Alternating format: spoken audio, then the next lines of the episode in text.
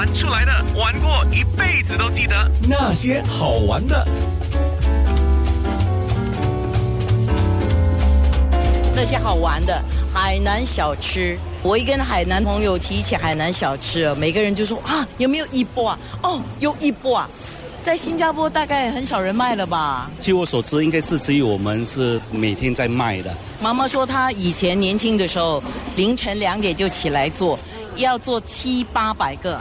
对，有时候有多的订单的时候，就会有这么多的量，因为它已经熟能生巧了，做的速度是相当的快。教我姐姐的过程中呢，当然没这么简单啦，都挨骂啦，做的不漂亮啦，都被骂了，就是这样子。对他很严格，他对这方面的要求很高。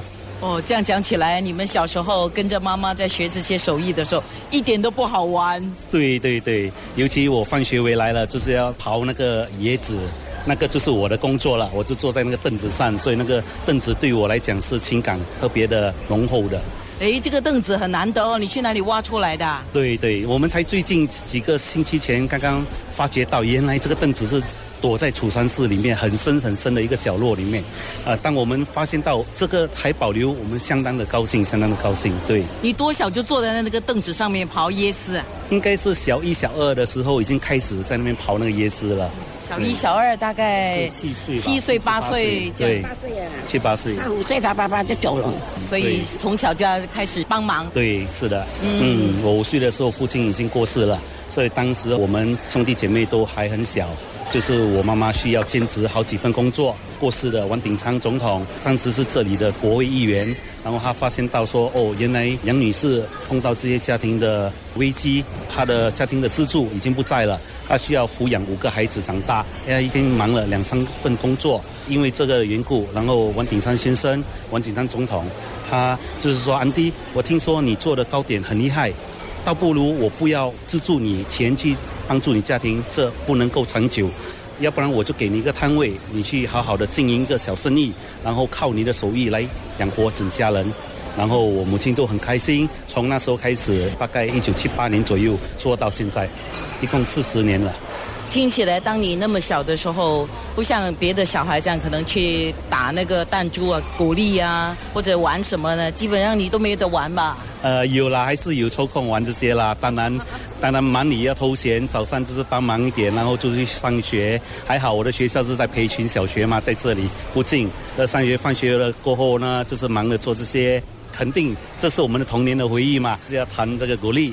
对呀，跑去那个龙的那个游乐场那边啊，意向的那个旧的菲利工厂那边做 spider 啊，啊，那边就是我们做 spider 的好地方啊。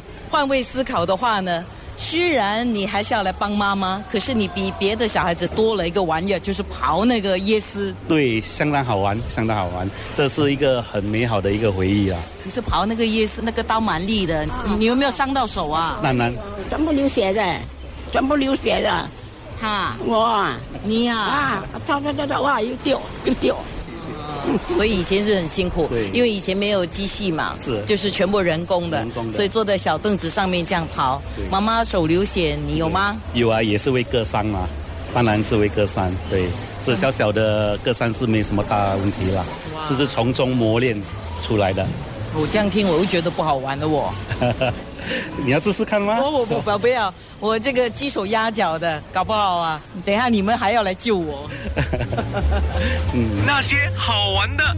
今天就是特别介绍了大大巴窑很靠近我们报馆这边的，就在罗龙 Seven 那边，地址什么的你可以到我的 Facebook.com/slash 九六三号 FM 的 A N N A 有照片，而且有地址，诶，还有我们刚刚上了一个视频，就是我们现在一般上我们除了做这个采访广播采访，如果可以的话呢，我们也争取做一些视频。那视频上啊，你可以看到他们正在怎么做一波啊。实际上，这个一波啊，它的写法就是，你如果说是写薏米的薏，不是有草字头一个意思的意吗？就是薏米那个薏，然后。呃，一八八呢，就是糍粑的那个八，一个米字旁，旁边一个八啊，呃，也有人叫什么呢？记忆的忆，呃，忆果或者是椰子果。那刚才有听众跟我说，那个鸡屎藤好吃啊，有我又尝了一下。